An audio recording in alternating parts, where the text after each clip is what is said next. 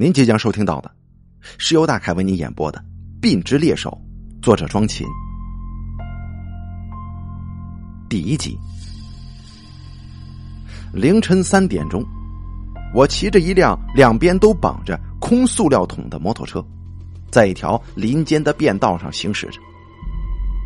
那一夜，月黑风高，我把车前灯调到最亮，但坑坑洼洼的路面。却让我不得不把速度放得很慢。这条便道我已经走过无数次了，知道只要再拐过一个弯道，就能够到达目的地。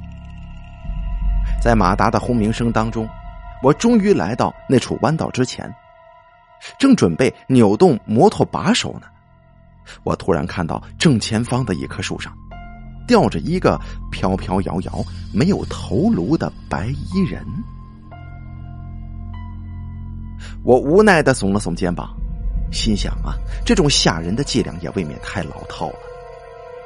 小学的时候，我就经常在路边的树上悬挂破旧的白色 T 恤衫，吓唬那些过路的司机。但我还是在那棵挂着白色衣裳的大树前停下了车，朝上望了一眼。这是一件白色的连衣裙，有蕾丝花边，没有一点破损的地方。似乎还是很新的那种，这就让我有点诧异了。即使有人想吓唬过路的司机，也不必赔上一件完好无缺的新衣服吧？而就在这个时候，我突然听到路边的密林当中传来了稀稀碎碎的声响，似乎正有人试图穿越树林。奔跑的身体撞断树枝之后，才能发出这样的声音啊！哎，是谁会在半夜的时候在树林当中奔跑呢？难道说是企图劫道的歹人吗？我不禁摸了摸衣兜里的钱包，我感到一阵心悸呀。这是非之地不宜久留，我赶紧用最快的速度跨上摩托车，发动油门驶过弯道。几秒钟之后，我回过头，那件悬挂在树上的白色连衣裙已经隐没在一片漆黑的暗夜之中了。我松了口气，再朝前看，才发现自己已经来到目的地了。在我面前是一堵墙，墙边有一扇紧闭的小铁门，挂着明晃晃的铜锁。我从衣兜里拿出钥匙。打开铁门，然后把摩托车推了进去。铁门之内依然是一条便道，两旁种满了密密麻麻、异常茂密的灌木。那种稀稀簌簌的细碎之声又从门外的密林之中传了出来，仿佛有人正向铁门这边靠近。我吓了一大跳，连忙关好铁门。这下子，危险总算是。与我隔绝了，而我现在该去做自己的事情了。第二集，我现在所处的地方是本市殡仪馆的后院。我拥有打开这里后院铁门的钥匙，但是这并不代表我就是殡仪馆的职工。那把钥匙是福伯给我的。福伯是这家殡仪馆的守夜人，他的工作就是在每天夜里拎着手电筒在殡仪馆当中走来走去，严防盗贼光顾。不过，又有哪个不开眼的盗贼会在殡仪馆偷东西呢？这里不是躺在冰棺里的尸体，就是搁在骨灰盒里的骨灰。就算那套价值不菲的进口火化炉挺值钱，也应该绝对不会有人惦记吧。在殡仪馆里当守夜人，是一件无聊而且无趣的工作，并且薪水微薄。跟所有薪水微薄的人一样，福伯一直渴望着有一天能够发一笔横财。但是他的胆子太小了，既不敢私拿陪死者一起送入火化炉的殉葬品纪念品，也不敢把尸体偷出来卖给医学院。不过，幸好他遇到了我呀。我是在一家小餐馆里面认识福伯的。当时我去餐馆送货，看到他一边喝着桶装二锅头，一边向餐馆老板抱怨着在殡仪馆当中挣钱太少的苦恼。等他出门之后，我立刻就跟在他的身后，把他叫住了，并且给他指了一条发财的明路。于是，我跟福伯就成了生意上的搭档。其实，我让福伯做的事情很简单，他给了我一把后院铁门的钥匙，然后每天夜晚把殡仪馆的火化车间的门给我虚掩着。我每次从后门进来，就直接进入火化车间，站在那套进口的火化炉前面，拉开挡板，然后呢，我就能见到一个巨大的钢制容器。这套进口的火化炉确实是非常先进的。尸体沿着履带送入炉中之后，只要按一下按钮，三十秒钟，尸体就会化为灰烬。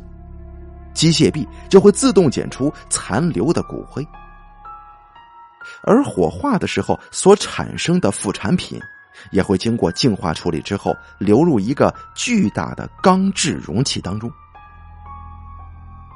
所谓的火化副产品，其实啊，就是尸体经过高温熔炼之后所提炼出的油脂。换句话来说吧，就是人油。而我每天夜里到殡仪馆里来，就是为了拉走两塑料桶的人油。哦，对了，我呢还没做自我介绍呢。我叫李伟，是一家副食品批发店的老板。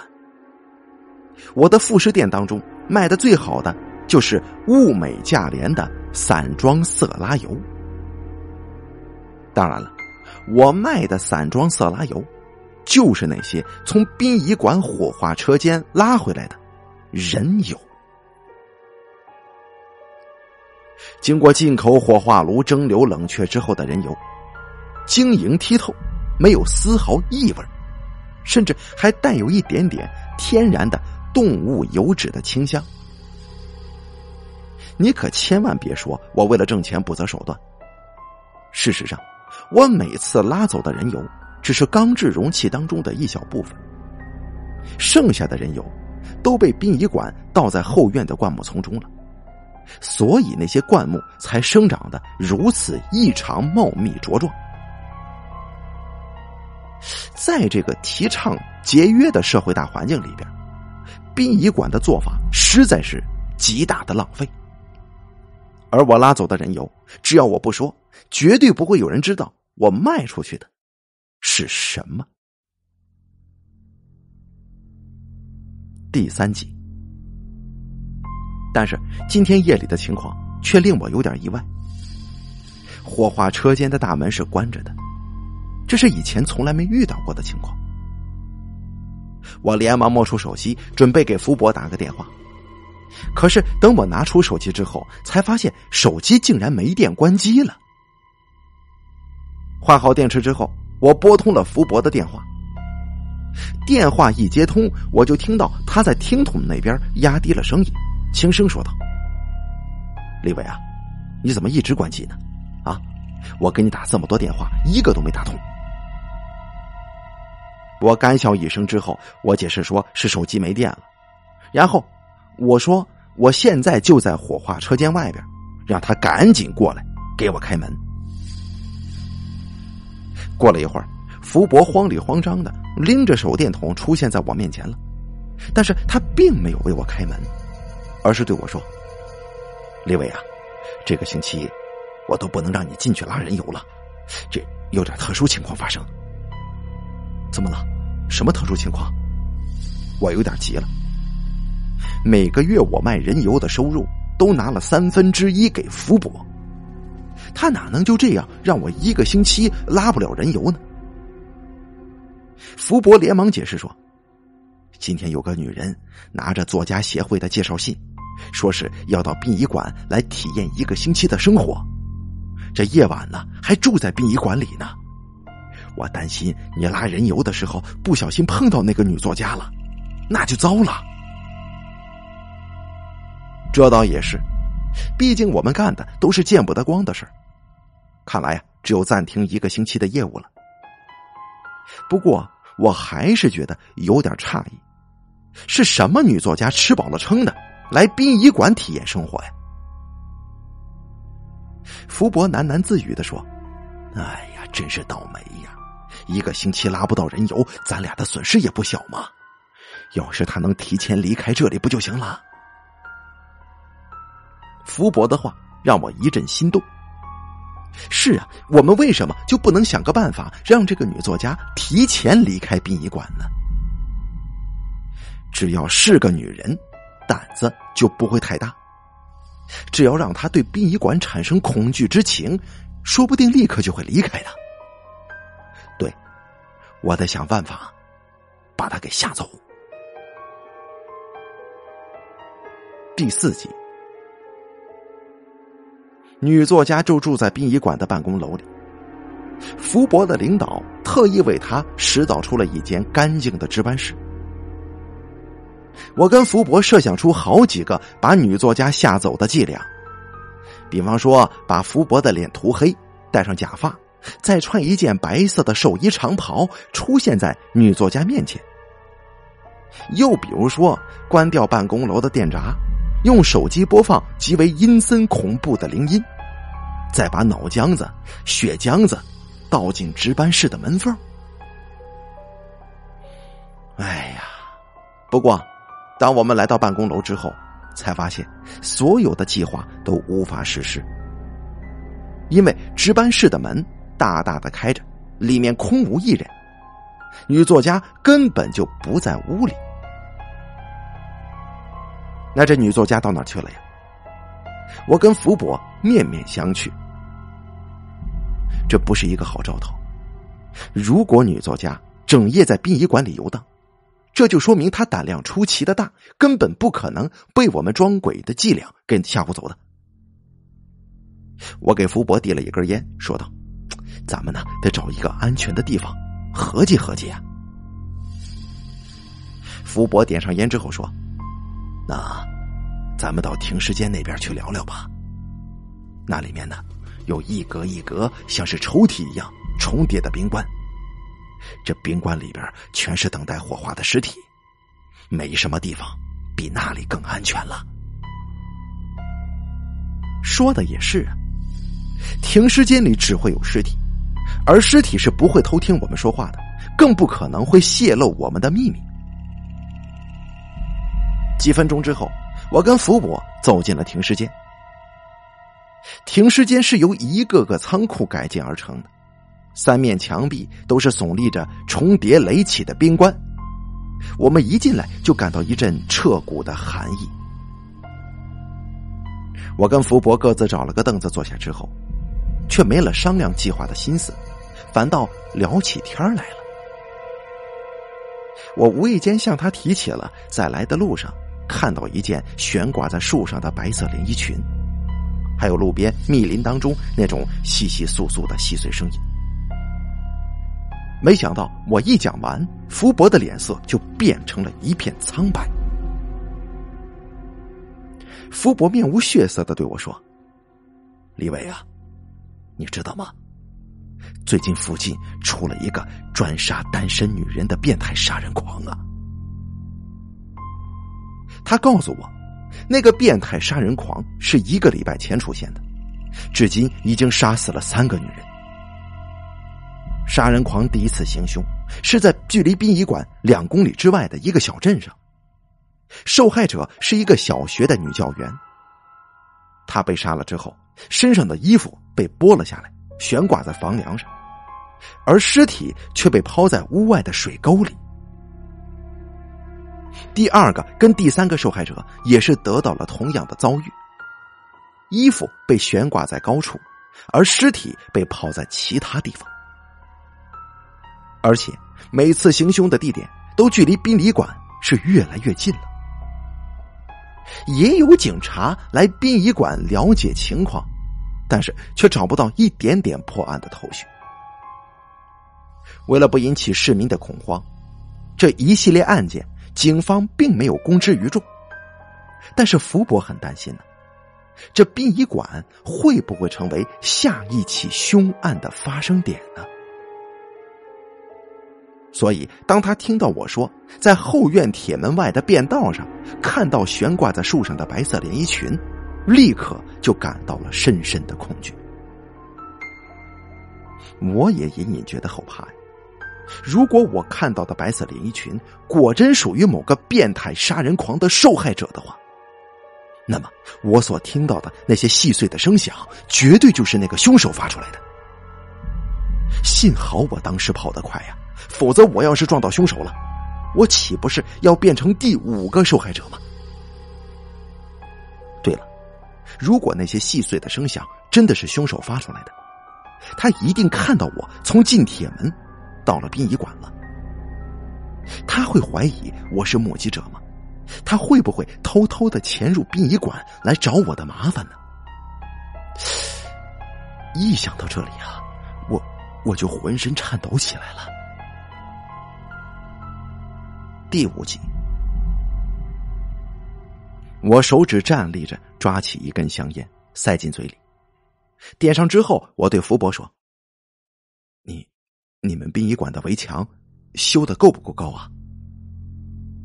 福伯撇了撇嘴说：“殡仪馆的围墙修这么高干什么呀？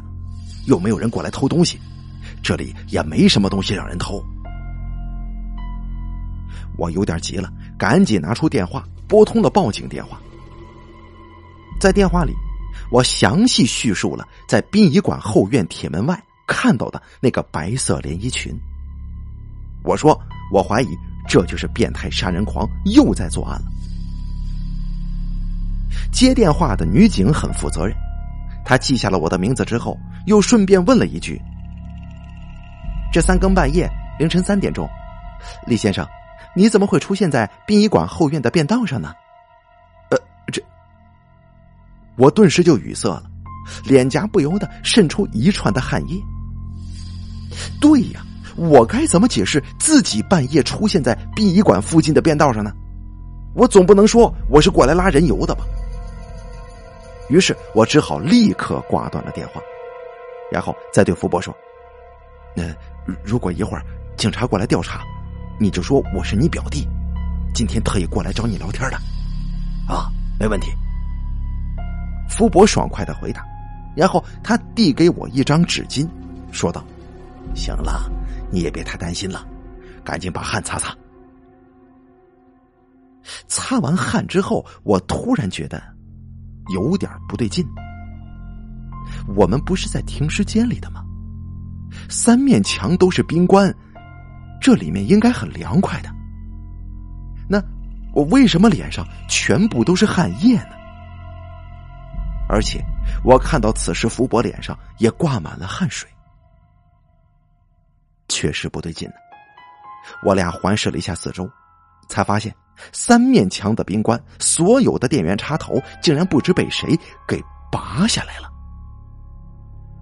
所有的冰棺都不制冷，难怪我跟福伯的脸上会渗出汗水来。福伯很是生气，他大声叫道：“冰棺里还躺着等待火化的尸体呢！”插头被拔下来，这尸体腐烂发臭，可怎么得了啊？我我会被开除的，那可就危险了。要是福伯被开除了，我俩偷偷拉人油的生意也就做不成了，这可不是小事啊。我们赶紧将三个插头重新插好电源，随着压缩机嗡嗡作响开始运转，一股凉意重新在停尸间里开始酝酿氤氲。而在这个时候，我跟福伯同时听到一阵怪异的声响。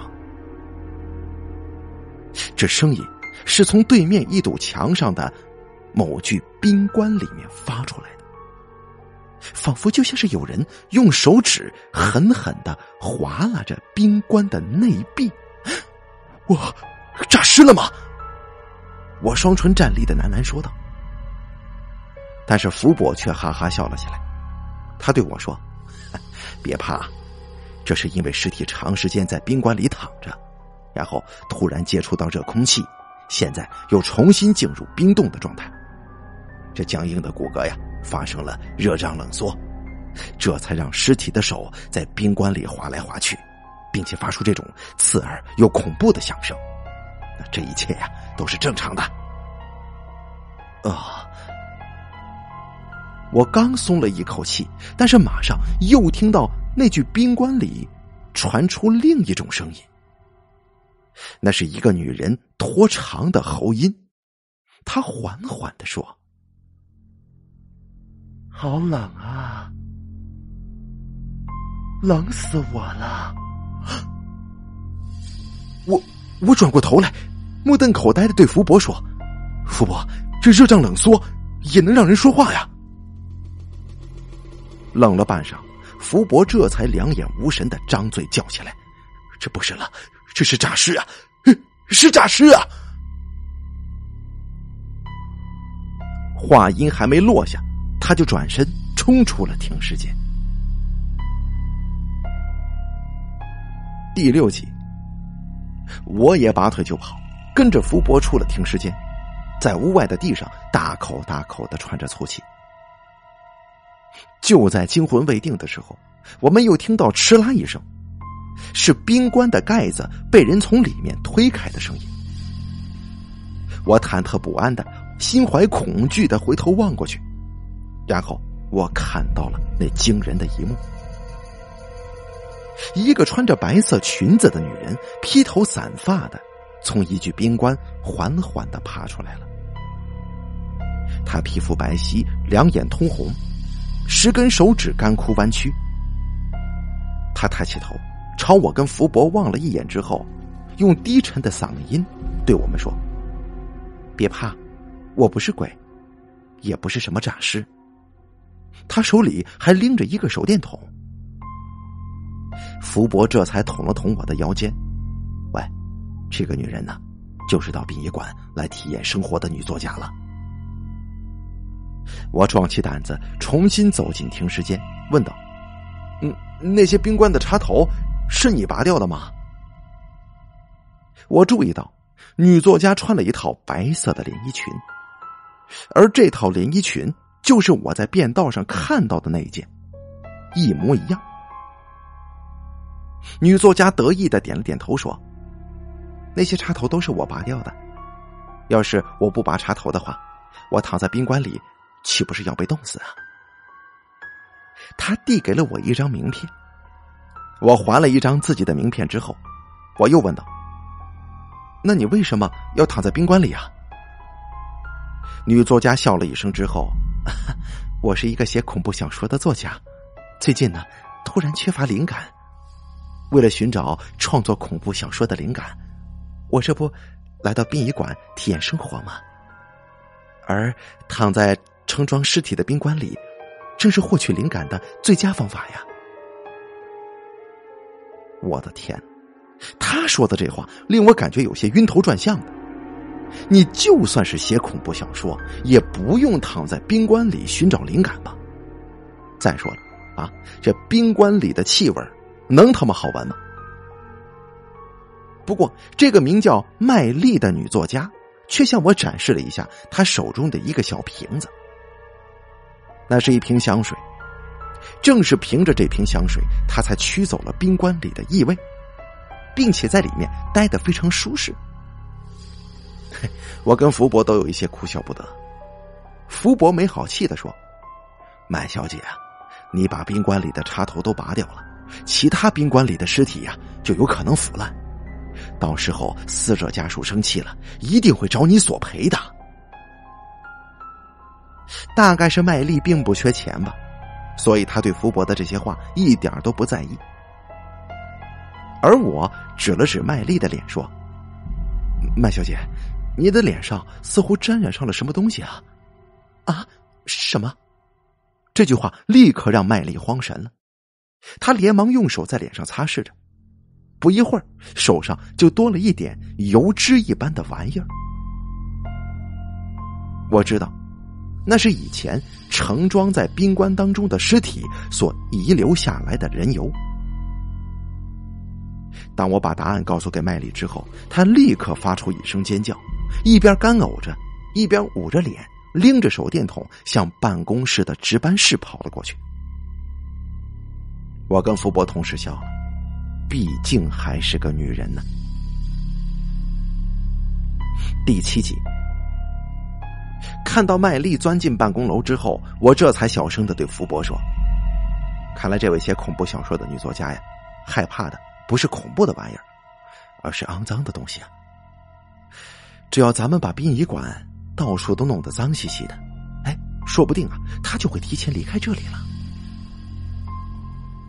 福伯很是同意我的看法，于是立刻带着我来到火化车间，打算弄一桶人油出来，在殡仪馆里面泼的到处都是。而这个时候，我的手机响了起来，我看了看来电显示，是一个极其陌生的号码。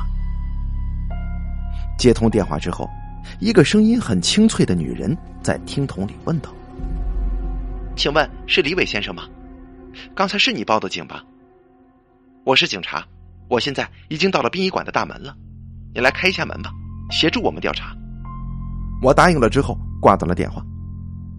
我问福伯要不要跟我一起去开大门，他摇了摇头，幸灾乐祸的说：“嘿嘿嘿这警察找的可是你呀，啊，又没找我，还是你亲自过去开吧。”他顺手就把大门的钥匙交给了我。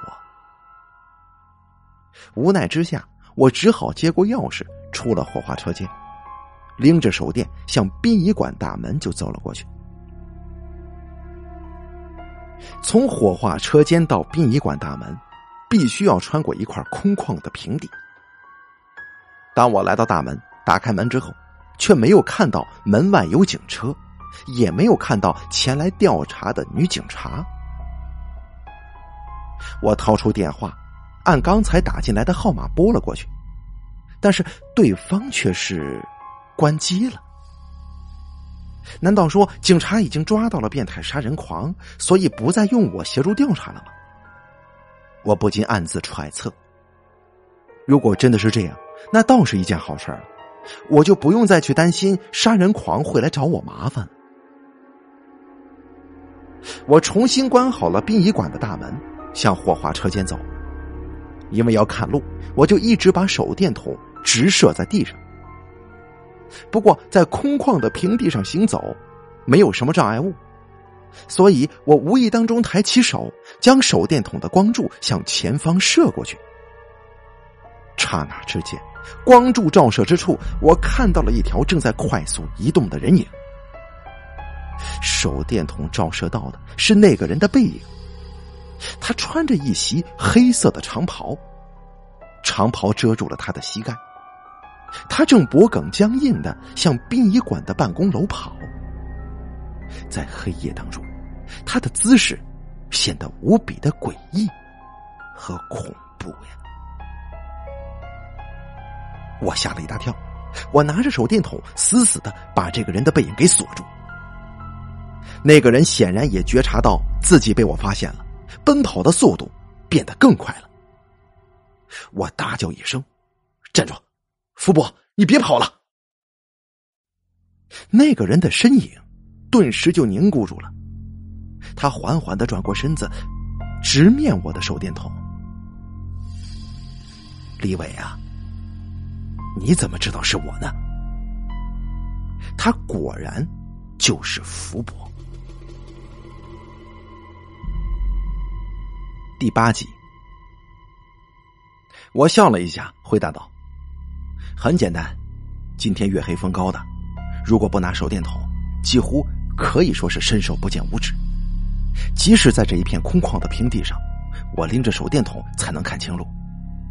而一个没拿手电筒，却在如此漆黑的地方跑得这么快，哼，一定是非常熟悉这里的人才行。而福伯你。”正是对殡仪馆最熟悉的人，不是吗？我顿了顿，走到他的身边，对他说：“不过现在这么晚了，你连手电筒都没拿，去办公楼干什么？啊？难道你想去骚扰那个漂亮的女作家吗？”说实话，我只是打趣、开玩笑的这么一句话，没料想到福伯却像是触电一般，身子就如同筛子一般的站立起来。我听到“啪”的一声脆响，似乎有什么东西从他的身上落了出来。我将手电朝地上照了一下，顿时我就愣住了。地上躺着一把明晃晃的匕首，刃口锋利，血槽闪动着阴森的光芒。你要干什么？啊！我脱口而问。这个时候，我感觉到了一阵心悸。福伯的脸上露出了难以形容的表情。五官都扭曲到了一起，他拉住我的衣角，用极细的声音说道：“李伟啊，你知道吗？我生病了，是肿瘤啊。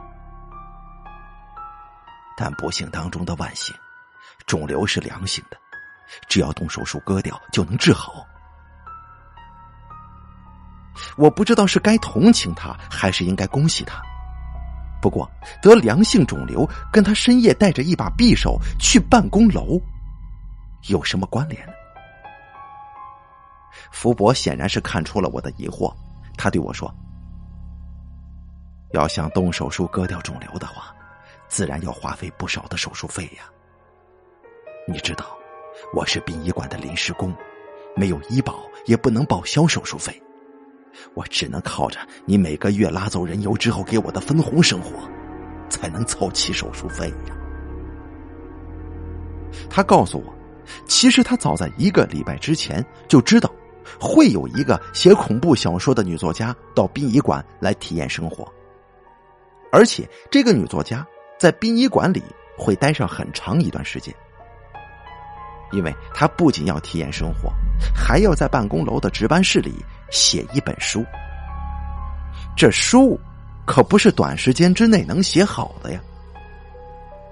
而且福伯的医生说了，他必须尽快安排手术，否则良性肿瘤很可能会发展成恶性的，也就是癌症。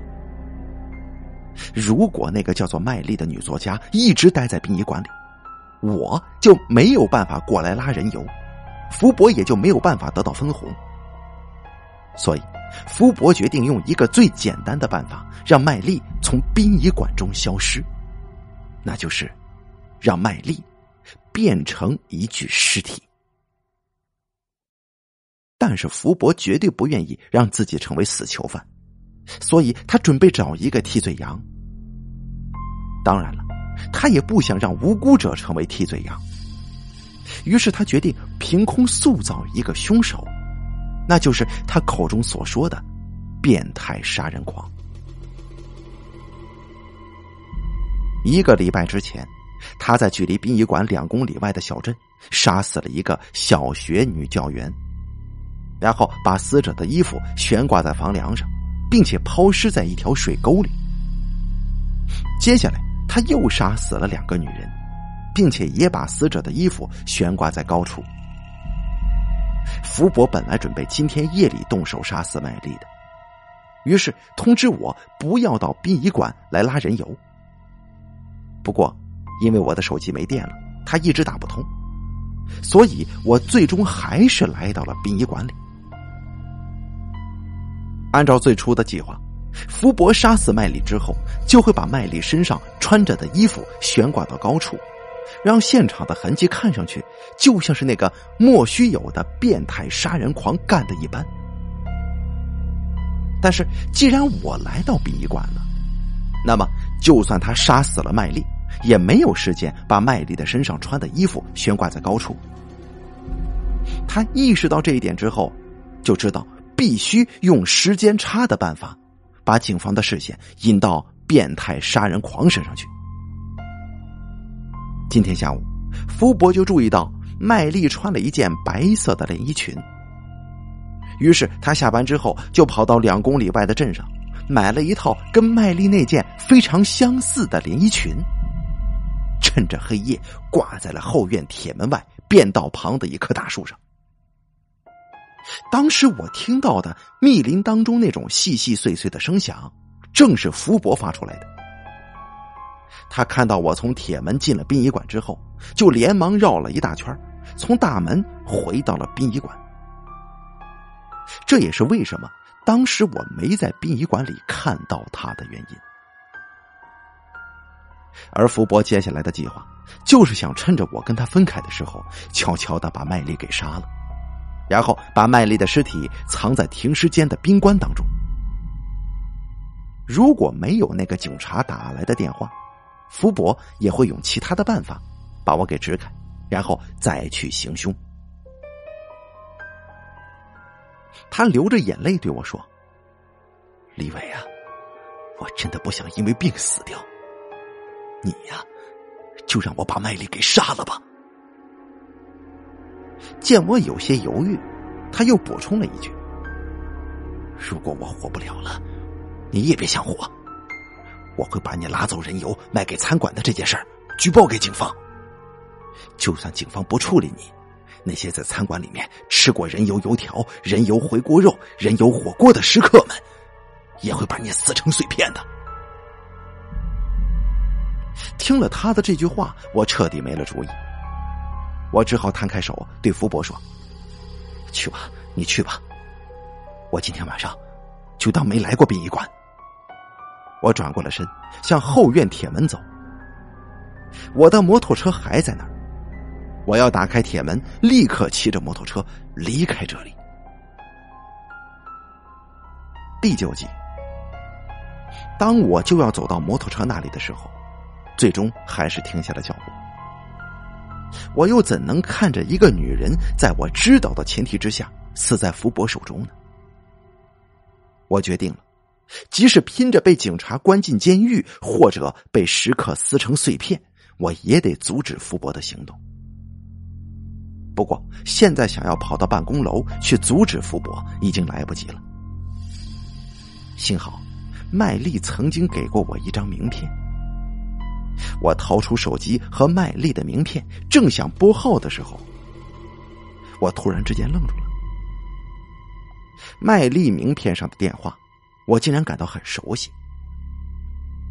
我立刻就反应过来了，这是刚才打电话来说自己是警察，让我赶快去开大门的那个号码呀。这么说，麦丽是警察？而且也知道变态杀人狂的事儿。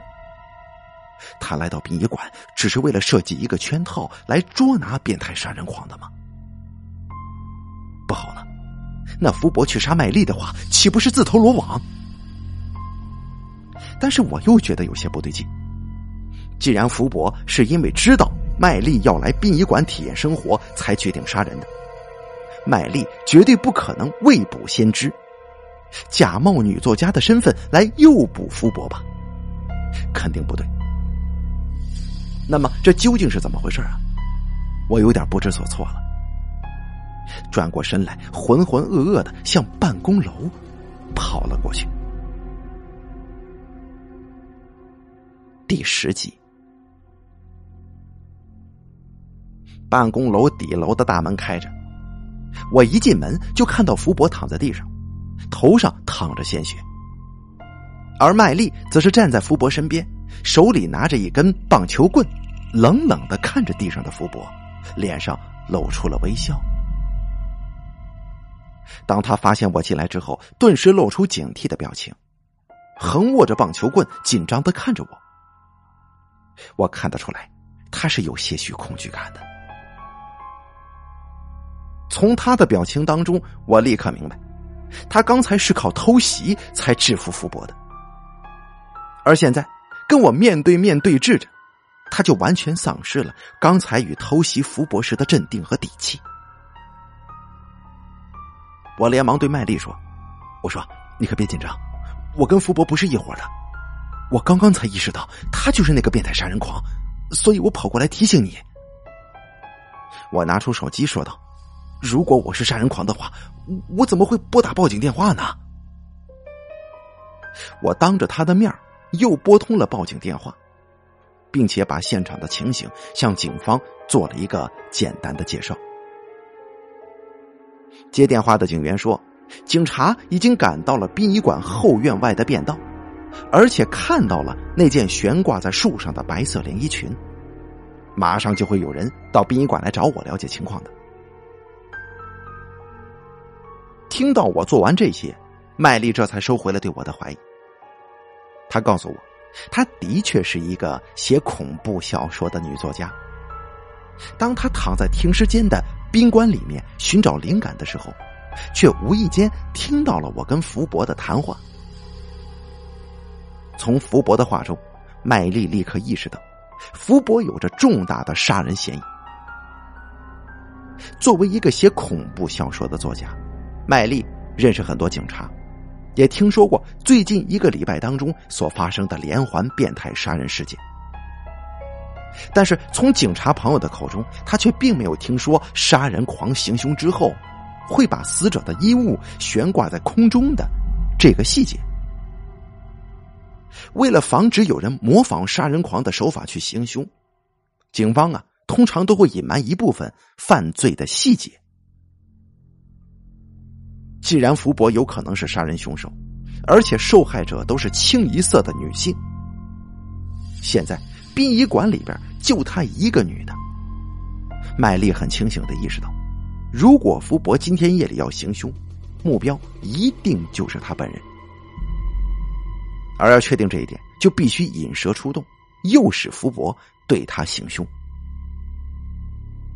麦丽也知道，如果福伯一直跟我在一块儿的话。就无法脱身来杀他，他必须想办法让我暂时离开福伯，才能让福伯得到机会前来实施杀人的计划。所以他给我打了个电话，谎称自己是警察，已经来到殡仪馆的大门口，让我去开门，从而把我支开了。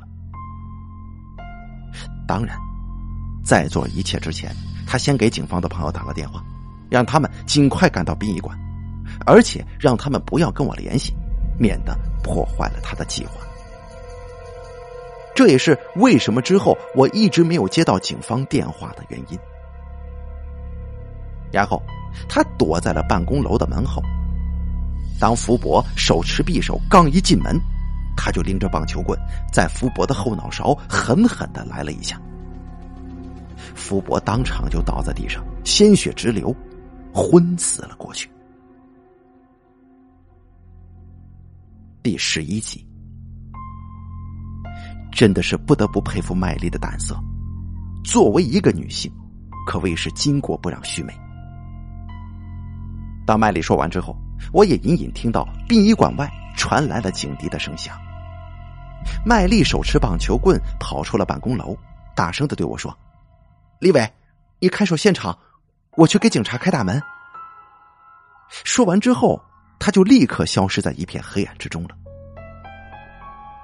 看到他离去之后，我从地上拾起了那柄原本属于福伯的锋利匕首，擦去自己的指纹之后，放到了福伯的手中。然后我使劲扳着福伯的手臂，把他手中的匕首凑到了他的脖子旁边。我要做的事情非常简单，就是操纵着福伯的手臂。让他手中的匕首割断自己的喉咙。一会儿，警察来到办公楼之后，我只要告诉他们刚才福伯醒了，他发现自己的处境之后，便立刻畏罪自杀了。啊，我这么做的目的其实挺简单的，只有福伯死了，他才不会狗急跳墙，吐出我拉走人油倒卖给餐馆的龌龊之事。当做完这一切之后，我碰了碰福伯的颈动脉，确认他已经死了。而这个时候，麦丽也带着警察来到了办公楼里。第十二集，听完我关于福伯畏罪自杀的说法之后，麦丽的脸上露出了诧异的神情。沉默良久，他轻声的对警察说了一句话。一个警察走到我的面前，拿出了手铐。喂，你们为什么要抓我呀？福伯不是我杀的，他真的是畏罪自杀。以前我曾经看过一本犯罪小说，那本小说里曾经叙述过一个被称为贝尔加湖谋杀罪的罪犯。在那个故事里面，一个俄罗斯男人与他的妻子，在一个没有其他游客的日子里，租了一条船，在湖中泛舟游玩。那个男人把妻子推进了湖里，然后按住头淹死了他。回到岸边之后，他哭泣着报警，说是妻子为了抓一条鱼掉进了湖里。他们都不会游泳，他只好眼睁睁的看着妻子沉进湖中。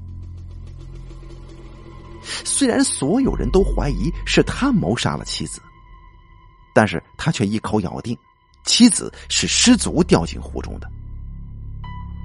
尽管警方无数次讯问他，但是他却死不松口。最终啊，他被判定无罪释放。所有人都知道他是凶手，但是却无法将他定罪。这是刑侦史上的一个很大的污点。那个男人也被称为最完美无缺的谋杀者。而现在，办公楼里就只有我跟福伯，福伯也已经死了。只要我咬定他是自杀的，就没有人能够定我的罪。因此，我非常确定，我很有可能会无罪。不过，麦丽却笑了，他对我说：“其实刚才我向你诉说如何制服福伯的过程当中，我向你隐瞒了一个细节。当我用棒球棍击晕了福伯之后，我担心体格健壮的他会随时醒过来，所以呢。”我给他注射了一支安定注射液，那是一种安眠药。我因为得了很严重的精神衰弱，仅靠口服安眠药已经起不了任何效果了，所以我才在医生那里开到了安定注射液针剂。也就是说，既然福伯被注射了安眠药针剂，他根本就不可能在短时间之内醒过来，并且做出畏罪自杀的举动。第十三集，我只好供认不讳，说出了自己担心福伯泄露出盗走并且出售人油的事儿，才把他杀了。麦丽对人油这件事儿体现出了浓厚的兴趣，他笑着对我说：“这下子呀，我真的有灵感写下一本恐怖小说了。”他还执意要求我说出那些人油究竟卖到了哪些餐馆。当我说出第一个客户名字的时候，麦丽立刻就吐了。他一边吐一边痛苦的呻吟：“我今天下午，我刚在你说的那家餐馆里面吃了一盘白油肚条，还有一盘火爆腰花呢。”你。